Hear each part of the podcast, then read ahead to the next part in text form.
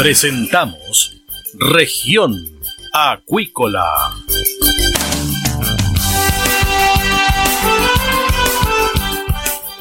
Escuche desde ahora todas las novedades de las principales actividades económicas de la región de los lagos y con las voces de sus protagonistas. Región Acuícola es un programa producido por Radio Sago de Puerto Montt, 96.5 FM y transmitido a través de la red informativa del sur. SIVA, Ciencia Aplicada en Acuicultura. Contamos con un capital humano avanzado y equipamiento especializado. Nuestro compromiso, entregar confianza y calidad para una acuicultura sustentable. SIVA, Centro de Investigaciones Biológicas Aplicadas. Visítanos en www.siva.cl. MSD Salud Animal, inteligencia en salud de peces. La esencia de la compañía es el cuidado de la salud animal, donde la tecnología ha pasado a tener un rol clave. Por eso, ha ampliado la oferta de productos y hoy entrega un servicio integral.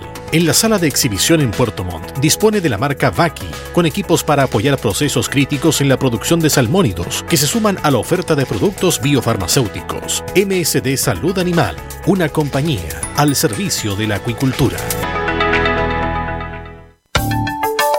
Escuche todos los domingos desde las 12 horas Recuperemos Chile. Recuperemos Chile. Un espacio de ciudadanos que busca retomar el país de todos. Recuperemos Chile, el valor de las ideas. Dentro de una caracola podemos oír el sonido del mar pero, ¿qué puedes decir tú de la vida en la costa? En Proyecto Caracola del Instituto Milenios Secos buscamos tus anécdotas, problemáticas y desafíos que vives siendo parte de las comunidades costeras de Chile para crear una completa historia de relatos sobre la vida junto al océano.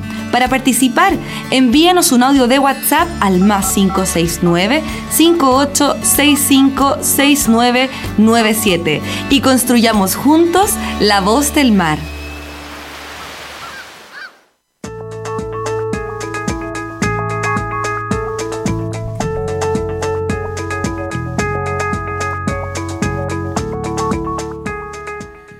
Bienvenidos a una nueva edición de Región Acuícola, acá en Radio Sago.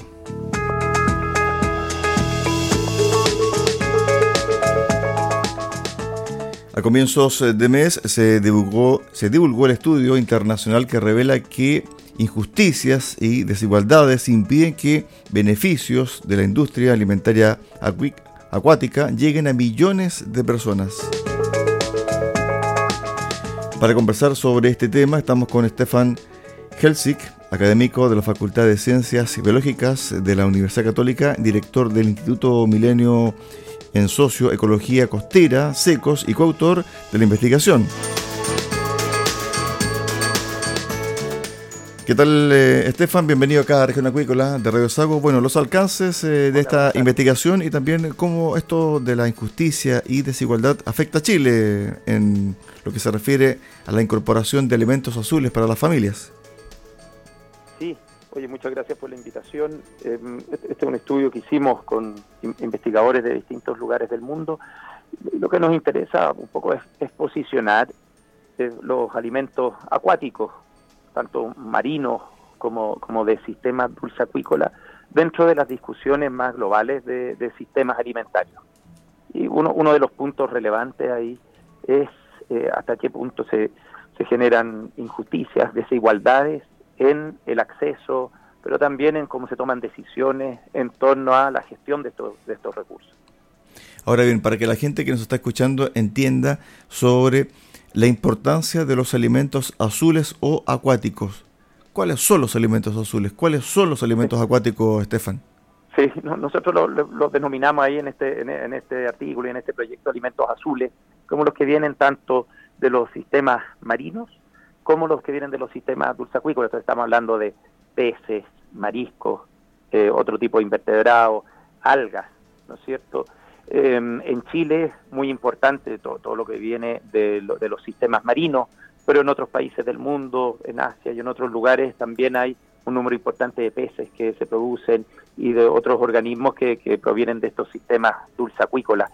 Eh, en general, cierto? Los, productos eh, alimentarios que vienen del océano y de estos sistemas poseen características nutricionales que son difíciles de encontrar en otro tipo de alimentos.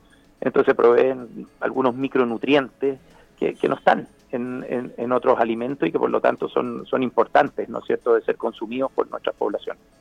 Ahora bien, con respecto al estudio en sí, esto se mm, hizo con datos de 194 países, publicado por la revista Nature Food, que revela barreras sociales, políticas y económicas que impiden que más países, comunidades y personas se beneficien de los sistemas alimentarios acuáticos. Para el grupo de autores, millones de personas no están recibiendo los múltiples beneficios, tanto nutricionales como de los 440 billones de dólares producidos por este sistema alimentario a nivel global.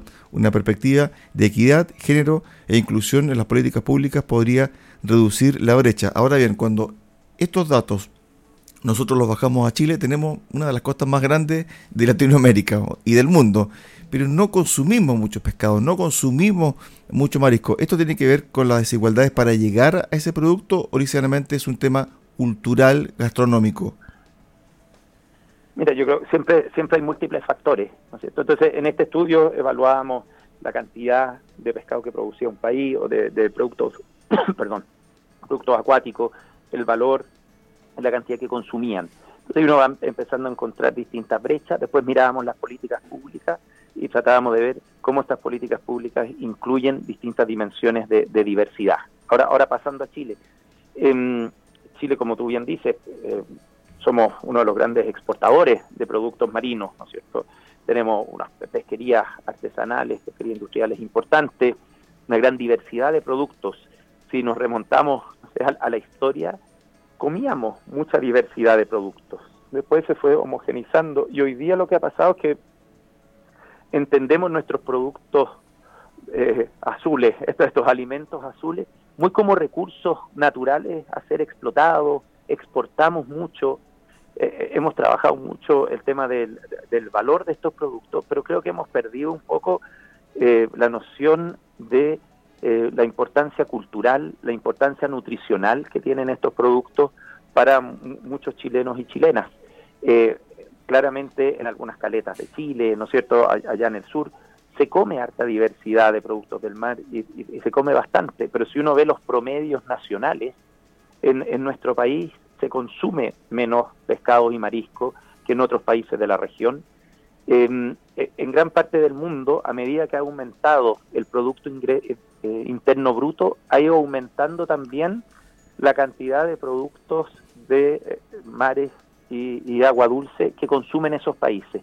Chile es una excepción en ese sentido y los datos muestran que en Chile había incrementos importantes en el consumo de, pollo, incremento importante en el consumo de, cerdo, sobre todo, em, pero no de peces y mariscos. Esto no quiere decir que estamos destinados a que sea así para siempre, pero, pero existe un poco este problema que, que se ha elitizado también bastante algunos productos del océano. Entonces tenemos que también democratizar el acceso, volver a generar una cultura marina en algunas ciudades del interior. No estoy diciendo que esto pase, ¿no es cierto?, en algunos pueblos de Chiloé, en Quemcho, en otros lados, pero sí pasa muchas veces en ciudades al interior de la sexta región o, o de otros lugares. Entonces, eh, el hecho de pensar nuestros recursos marinos como un recurso a ser explotado y no como parte de un sistema alimentario que implica, ¿no es cierto?, dimensiones de justicia, dimensiones de equidad frente al acceso a algunos de estos nutrientes, dimensiones culturales, creo que nos ha llevado en el tiempo, ¿no es cierto?, a, pensarlo más desde la perspectiva de exportación que desde la perspectiva de nuestro propio consumo. Ahora, cuando se habla de injusticias y desigualdades, ¿a qué se apunta, profesor? Mira, cuando hablamos en la literatura en general, eh, unas inequidades tienen que ver con la distribución de los recursos, ¿no es cierto? O que, que alguna gente tiene más acceso que otros, eso se llama como justicia o equidad distributiva.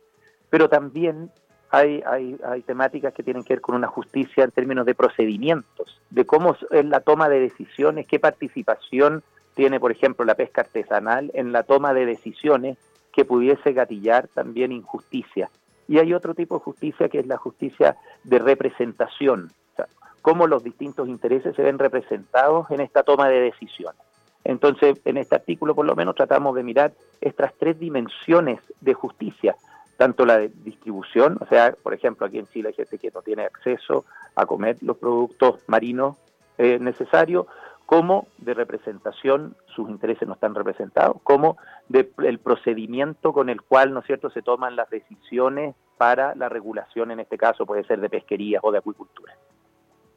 Ahora bien, con respecto a este mismo tema que usted acaba de abordar, a contar del próximo año se va a debatir nuevamente una nueva ley de pesca. ¿Cómo eso puede incidir, cierto, en equilibrar la cancha, en el acceso a este tipo de alimentos azules para eh, buena parte de la comunidad nacional?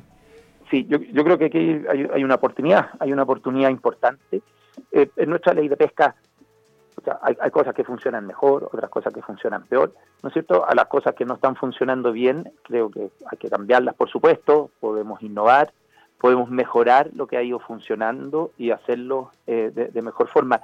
Nosotros hicimos un análisis de políticas públicas de 344, em, eh, o sea, son de 100 países, pero son 334 políticas públicas. Y nos dimos cuenta que las políticas públicas que incluyen un reconocimiento a la, a la, diversidad dentro de la política pública, es decir, incluye reconocimiento en el caso de Chile, podría ser a la pesca artesanal, a las mujeres, a los distintos tipos de embarcaciones, a los distintos tipos de tamaño de productores, etcétera, en general van aproximándose de mejor forma a tener un acceso más equitativo.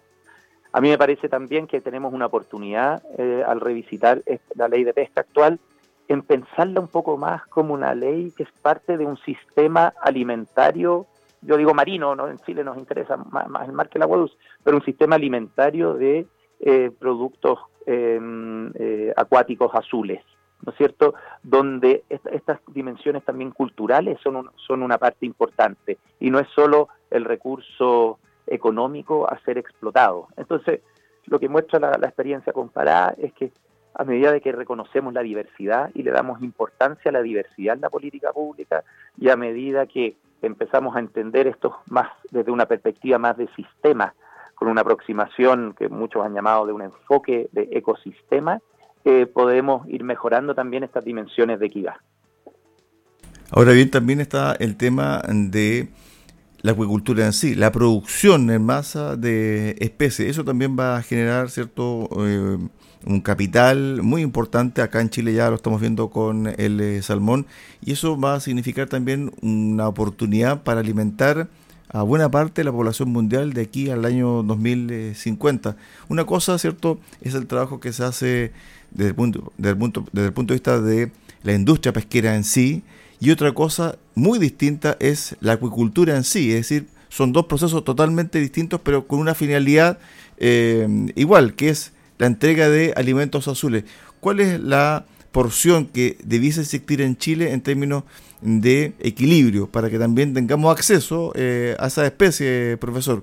¿Por dónde tiene que ir la mano? Tenemos que aumentar, ¿cierto? Los beneficios para la acuicultura, tenemos que regular más, ¿cierto?, eh, la pesca tradicional. Sí, mira, yo esto ya escapa a la, a, la investigación. Entonces aquí voy a dar algunas opiniones que a lo mejor la gente puede estar en acuerdo, en desacuerdo, son más bien opiniones mías que, que surgen del estudio este de experiencia de los 194 países. Para que, claro, mira, la, acuicultura es importante. Chile tiene una acuicultura muy importante, no, no solo de peces, pero la, acuicultura de, de de choritos, también es, muy importante y muy clave en lo que es eh, la producción de alimentos para asociarlo un poquito al artículo que, escribimos, aquí a mí me parece que algunos de los puntos relevantes son cómo, cómo damos mejor acceso a algunos productos acuícolas, ¿no es cierto?, que estamos produciendo en nuestro país y cómo mejoramos eh, algunas prácticas ambientales asociadas a alguna de esta producción acuícola. ¿ya? La, acuicultura juega un papel muy relevante y si nos proyectamos de aquí al año 2050, eh, una parte importante de los alimentos azules va a venir desde la acuicultura. La acuicultura tampoco es estática, también ha ido mejorando, la misma salmonicultura, ¿no es cierto?, ha ido mejorando en sus prácticas ambientales, eso no quiere decir que ya llegaron, hay que seguir mejorando por siempre, eh, hay que pensar bien, ¿no es cierto?, cómo a lo mejor incentivamos eh, consumo nacional de algunos productos que vienen de la acuicultura, le damos acceso, eh, que a lo mejor que no se eliticen, ¿no es cierto?, estos productos. A mí me gusta mucho también la acuicultura, por eso la, mencioné, de mitíligos. La acuicultura mitíligo, los mitíligos son uno de los organismos con menos huella ambiental ¿no es cierto?, que existen. Entonces, la, desarrollar de buena forma, ¿no es cierto?, la acuicultura de mitíligos puede ser también un aporte muy importante para alimentar a la población humana de aquí al, al, 2000, al 2100. Entonces, claramente, la acuicultura tiene un rol importante, claramente eh, los impactos ambientales que tienen ha ido mejorando, ¿no es cierto?, tiene que seguirlo haciendo, y creo yo, y, así lo, lo, lo discutido con la industria, que también se ha ido o, están estos intereses, ¿no es cierto?, de ir armando también mercados locales importantes para el acceso nacional a algunos de estos productos acuícolas y que no sea todo eh, productos de exportación.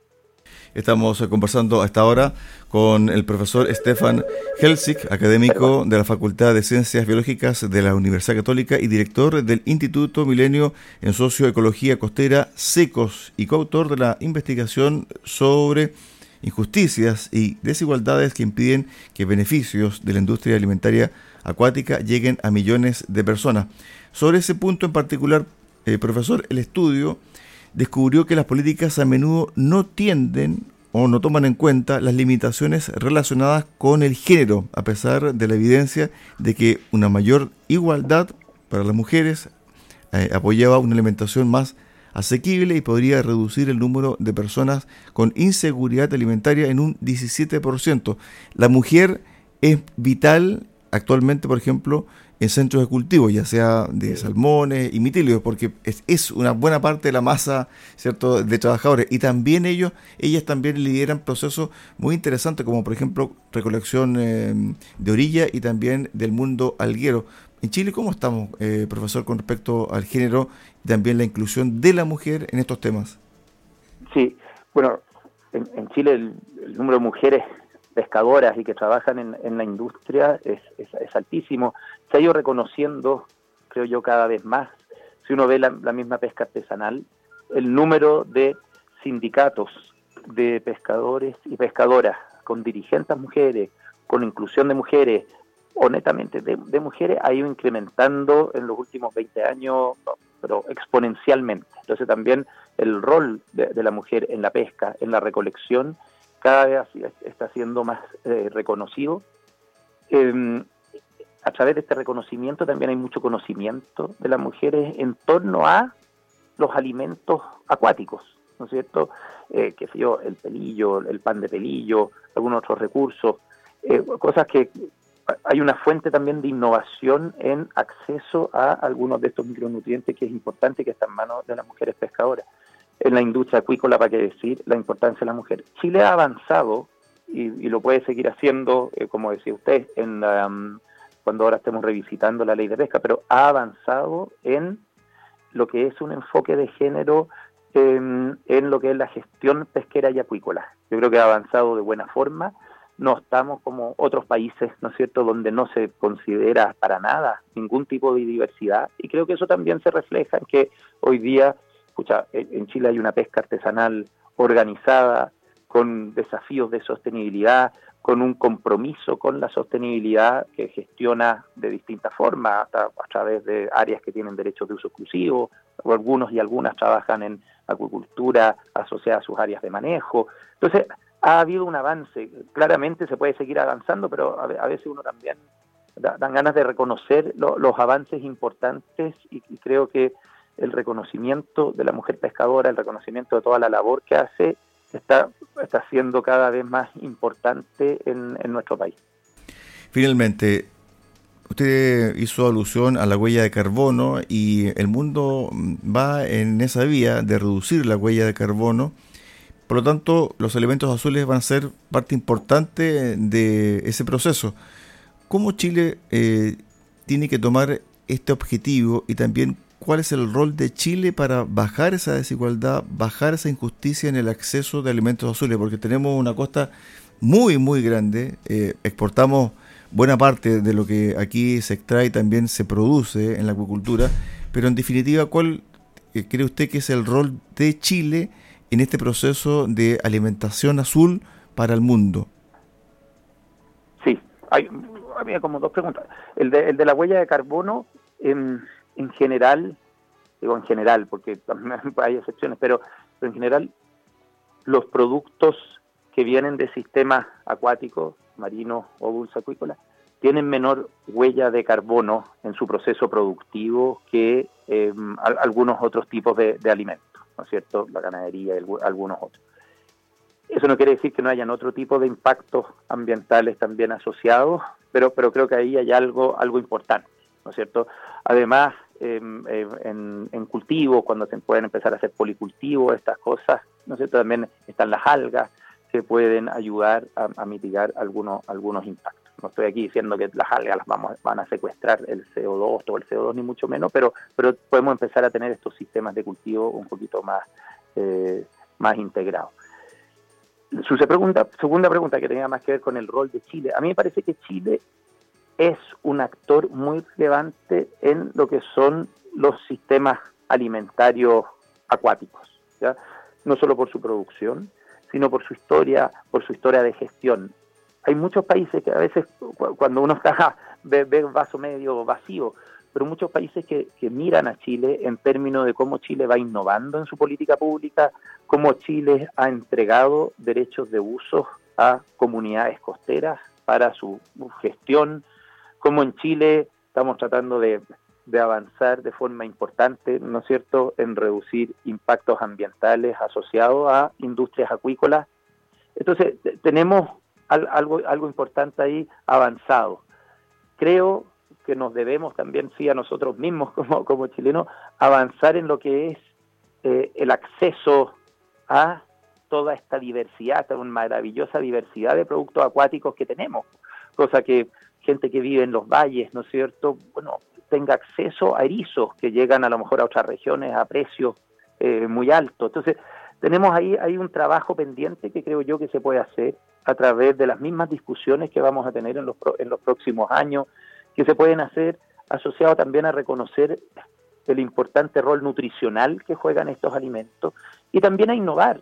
Eh, pucha, si los productos, existen una variedad importante de productos marinos en Chile, que no es solo eh, algunos peces, la reineta, la merluza, ¿no es cierto?, sino que tenemos diversidad y creo que también eh, entender esa diversidad, entender cómo se cocina esa diversidad, entender la importancia para nuestra salud de esa diversidad eh, eh, es uno de los desafíos que tenemos para adelante. Yo creo que estamos en, buenas, en, un buen pie en lo que es gestión, en lo que es producción, para poder avanzar en esa dirección y demostrarle un poco al mundo que sí se pueden tener estos sistemas alimentarios sostenibles y justos. Esas dos palabras creo que yo van de la mano y a mí me da la impresión que en Chile tenemos como cierto acuerdo, pacto social que queremos avanzar en esa dirección y creo que eso es una oportunidad importante. Estuvimos con el académico Stefan Helsik, académico de la Facultad de Ciencias Biológicas de la Universidad Católica, director del Instituto Milenio en Socioecología Costera Secos y coautor de esta investigación sobre desigualdad, ¿cierto? E injusticia para el acceso a la industria alimentaria acuática actualmente. Gracias, profesor, por estos minutos con Región Acuícola de Radio Sago. No, gracias Buena semana. Invitación. Que estén bien. Chao, chao.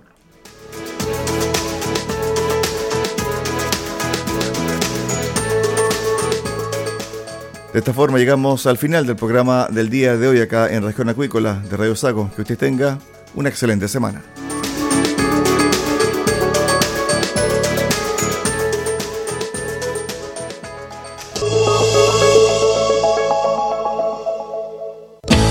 Centro de Investigaciones Biológicas Aplicadas CIBA, Ciencia Aplicada en Acuicultura. Entregamos confianza y calidad para una acuicultura sustentable. Contamos con un capital humano avanzado y equipamiento especializado. CIBA, Centro de Investigaciones Biológicas Aplicadas, Ciencia Aplicada en Acuicultura. Visítanos en www.ciba.cl.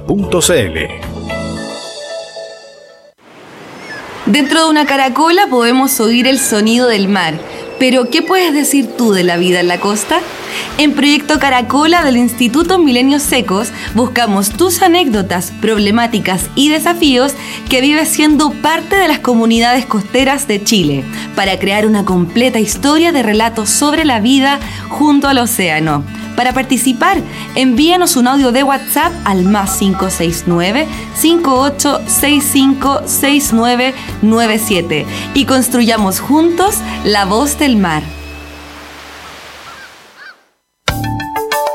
Escuche todos los domingos desde las 12 horas Recuperemos Chile. Recuperemos Chile. Un espacio de ciudadanos que busca retomar el país de todos. Recuperemos Chile, el valor de las ideas.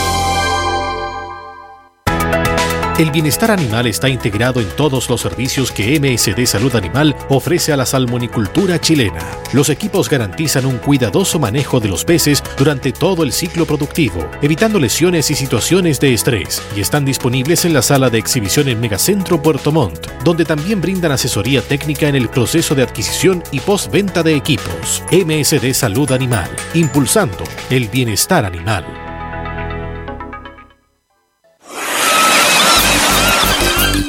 Hemos presentado Región Acuícola.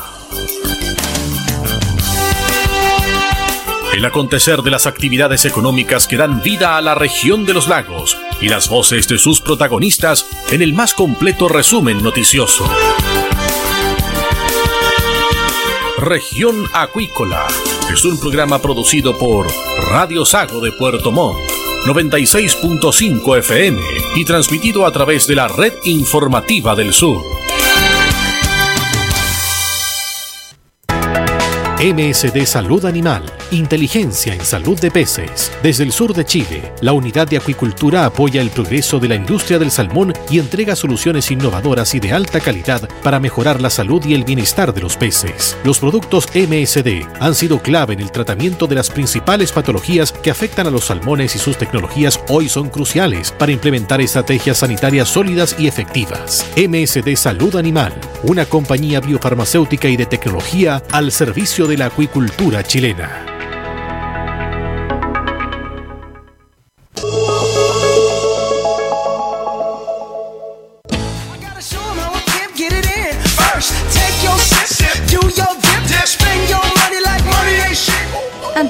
Anticípate a la PAES. Postula vía admisión directa y estudia el 2023 en la Universidad San Sebastián.